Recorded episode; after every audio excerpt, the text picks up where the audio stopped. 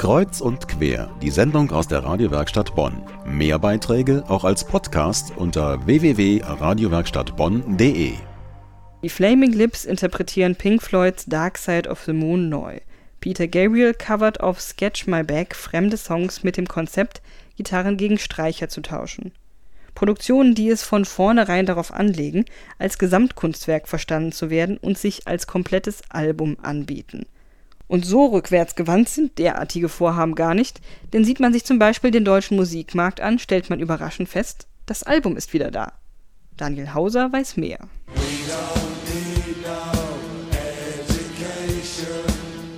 The Wall, das Weiße Album und Tommy. Es sind Alben von Pink Floyd, den Beatles und The Who, an die sich Musikkritiker nostalgisch und ehrfürchtig erinnern.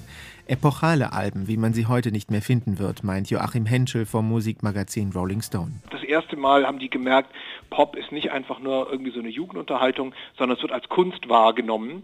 Und damals kam das so ein bisschen in Mode, eben auch das Album als so eine Art richtig poetisches Großwerk zu sehen, wo alles miteinander zusammenhängt, wo es dann irgendwie noch kleine Rätsel gibt, die man lösen muss. Ich glaube, das ist einfach heute im Jahr 2010 ein etwas überkommener oder ausgelutschter Ansatz.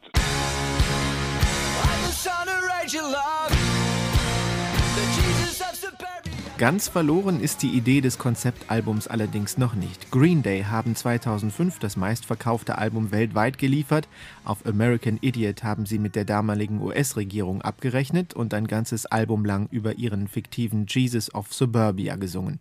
Die Kölner Band Angelika Express hat eine ähnliche Idee. Sänger Robert Drakoyanakis. Ich arbeite jetzt gerade mit so Sachen auch für das kommende Album, dass es zum Beispiel so Protagonisten gibt, die immer mal wieder in verschiedenen Songs vorkommen. Das finde ich eigentlich ganz schön, weil das gibt dir so Identifikationsfläche. Du hast Wiedererkennungswert und es gibt Charaktere, die sich entwickeln können, je nach Song irgendwie andere Facetten zeigen können. Hände hoch, Hände hoch, zwingt die Cocktails aus, Angelika Express sind bekannt dafür, dass sie immer wieder mit verschiedensten Veröffentlichungsformen experimentiert haben. Es gab von ihnen kostenlose Download-Titel und EPs in limitierter Auflage, aber der Höhepunkt war jedes Mal die Albumveröffentlichung, auch um den Musikzeitschriften zu signalisieren, dass man noch da ist. Joachim Henschel vom Rolling Stone. Also man kann über Singles und über einzelne Songs natürlich schreiben. Es ist nur erfahrungsgemäß relativ schwierig, aus einem einzelnen Song eine Geschichte über eine Gruppe zu machen, die so ein bisschen einem ermöglicht, das Repertoire dieser Gruppe einzuschätzen.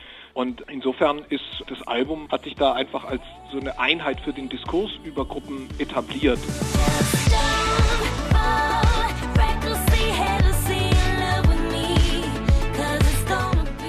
Sängerin Robin setzt neuerdings auf das Mini-Album. Ständig auf Tour sein und die unterwegs geschriebenen Songs so schnell es geht rausbringen. Das wird sie dieses Jahr gleich dreimal ausprobieren. Dank ihres eigenen Labels kann sie so häufig veröffentlichen, wie sie will. Ähnliche Freiheiten nimmt sich Xavier Naidoo heraus. Seitdem er sein eigener Boss ist, veröffentlicht er nur noch Doppel- oder sogar Dreieralben. Man hat immer so eine gewisse Verantwortung den Liedern gegenüber, die da schon alle liegen und warten und gewisse Themen behandeln. Ich will auch den Leuten was geben für ihre sauer verdienten Kröten, schlicht und einfach. Mut zur Veränderung, wir ändern uns, ändern dich, hab jetzt keine Angst mehr. Nach einer überaus schweren Zeit für die Musikindustrie hält sich zumindest das Album seit etwa fünf Jahren wieder recht stabil bei den CD-Verkäufen. Einen richtigen Boom gibt es dagegen im Download-Markt. Von erst 400.000 verkauften Exemplaren hat man es innerhalb von fünf Jahren auf über sieben Millionen gebracht. Ein Verdienst der besonderen Marktsituation, meint Stefan Michalk vom Bundesverband Musikindustrie. Wir haben in Deutschland schon immer einen etwas größeren Wettbewerb gehabt, äh, weil wir zwei große Anbieter mit iTunes und Musicload im Markt haben. Und da sind in den letzten Jahren viele dazugekommen. Wettbewerb belebt das Geschäft und der wird in Teilen auch über den Preis ausgetragen. Und der Bonner Musikwissenschaftler Ruben Frankenberg hat vor allem die junge Käuferschicht im Blick, die sich seiner Meinung nach langsam wieder auf einige wenige Lieblingskünstler zurückbesinnt. Ich glaube, dass den Jugendlichen genau nämlich an der Stelle, wo alles verfügbar ist, etwas fehlt, und zwar die Identifikation mit einer Band und dann eben versuchen sich da, wie Jugendkultur das so äh, an sich hat, wieder Bezugspunkte herzustellen, was dann natürlich davon unterstrichen wird, dass im Online-Bereich sowas dann gespickt ist mit Bonusmaterialien, die man so im Laden eben nicht bekommt. Das digitale Album wird vor allem durch Bonustitel und Hintergrundvideos attraktiv. Beim physischen kann alles Mögliche dazukommen. Produzent Danger Mouse hat sich für sein Projekt Dark Knight of the Soul zum Beispiel mit Regisseur und Fotograf David Lynch zusammengetan und hat einen ganzen Fotoband beigelegt. Das sind auch für Angelika Express die Faktoren, die besonders die hartgesottenen Fans langfristig an einen Künstler binden können.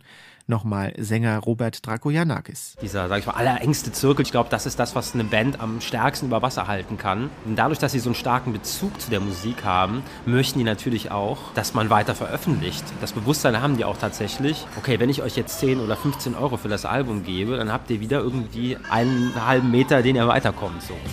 Schalten die Maschine.